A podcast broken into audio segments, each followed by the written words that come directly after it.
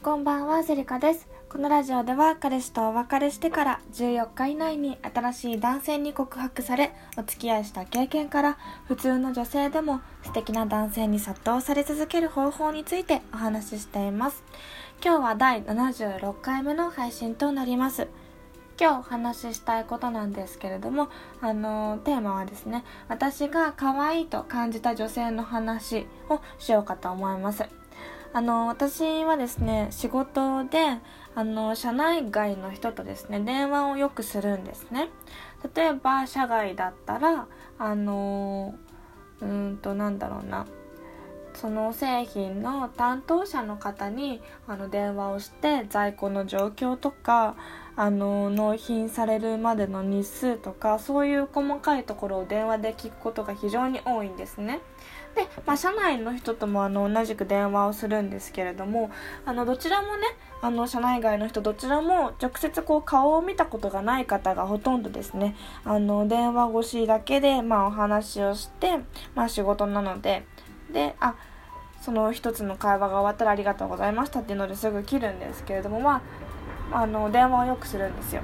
でその中で私が可愛いと感じた女性の話をしようかと思います。で可愛いなって思った人はもう大体ですねまあ声のトーンが高くてなんか若いのかなっていうような感じですね。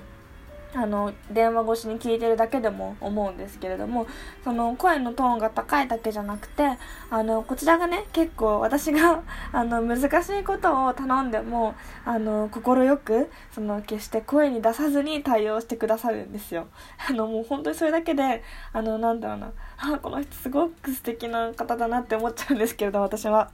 あのあ、わかりました、頑張りますみたいな感じで、あの、電話越しに聞こえると、ああ、かわいいこの人って思っちゃうので、あの、結構ね、あの、私の担当してくださる、あの、電話対応してくださる方はめちゃくちゃ可愛い声の人が多いですね。そう、なんか、その、特にね可愛いなって思ったってた社内外の人で担当者の方がいたんですけどその担当者の方がすごいまあ私会ったことないですけれども可愛いなって思ってて好き好きなので好きなのでって言ってもあれですね。まあ普通に声が可愛いしお仕事また頼み頼んでやってほしいなって思うことがすごく多かったんですけれどもなんとですねあの寿退社されてしまいましてなんとみたいな感じですごくびっくりしたんですけれどもあのなんかすごく納得しましたね。その女性に会ったことはなかったですけれども、あ、結婚できるだろうな、みたいな感じですごくあの思ったので、あもう、声を聞けないのは残念なんですけれども、まあ、この女性のトーンだったらもう声だけで可愛いだろうなっていうのをすごくなんか思ってましたね。そう。なんか、あとは、その、もう一ついてその可愛い女性の話今は声の声のトーンの話だったんですけれどももう一人はあの社内の、まあ、おじさん上司ですよ。そういう人とめちゃくちゃ仲がいい女性っていうのがいるんですね。で、まあ、その女性はあの上司の人と結構そのよく飲みに行ってらっしゃるんですよ。で、なんでまあ私はね、そういうの興味ないんで、まあ正反対だなとか思ってたんですけれども、いつもこうハキハキしてらっしゃって、あの元気で、そしてあの対応が早いですね、本当に。レスポンスが早いって感じですね。で、なんか、普通にこういう人っていうのは、まああの、例えば取引先とかでこういう対応が早い人がいたらそれはもちろん嬉しいじゃないですか。早いに越したことはないと思うのでまあ本当にお客様側からしてもですねあのすごく仕事ができる女性って思われてるんだろうなっていう感じで私は思ってますね。はい。あのーなんかなんですけど、こっからなんですよ。私のラジオトークは恋愛の話をね、メインにやってるので、こっから、あの、恋愛面、あの、転換させていただくとですね、あの、対応が早いっていうのは仕事面ではめちゃくちゃいいかもしれません。あの、なんですけど、恋愛面では違うよっていうところをね、あの、お話ししようかなって思います。例えば、あの、よく、よくというかたまにあるのがですね、あの例えばメッセージやり取りしていて、で、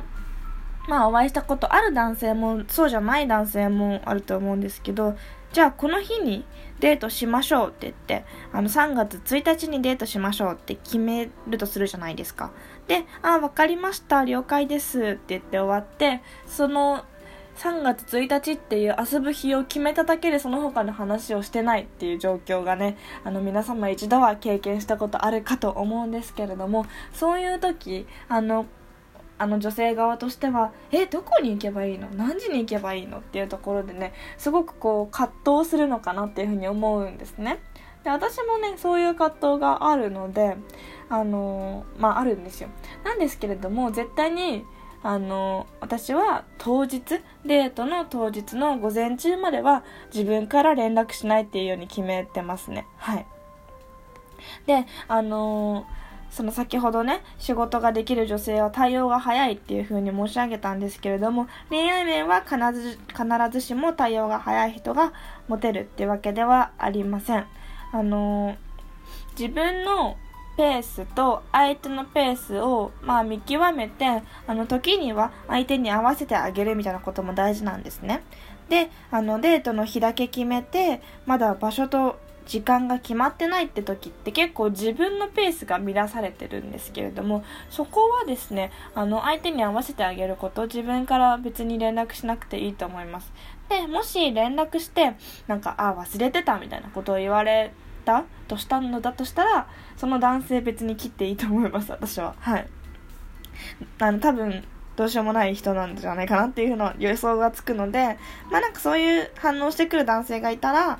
もういいやバイバイっていう感じにしていいと思うんですけれどもそうなんかその自分が待ちきれない状態でバッてこう連絡してしまうのをやめてほしいんですね。